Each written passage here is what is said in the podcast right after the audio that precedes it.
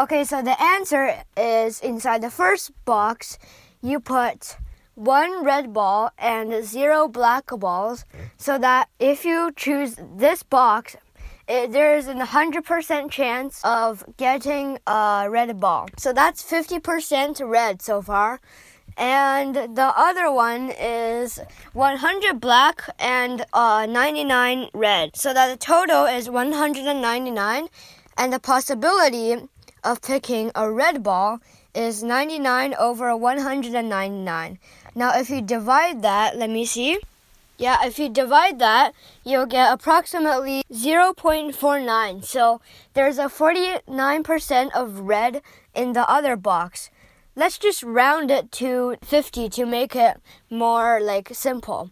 So one of them is 100%. So there's a 50% chance of getting 100% red balls. So that means there's a 50% of getting a red ball so far. And then there's a 50% chance of getting a 50% chance of getting a red ball. So that would be 25%. And 50% plus 25% would be 75%. So if you arrange the balls like 1 and 0 in the first box and 99 and 100 in the second box, you'll get a 75% chance of getting a red ball.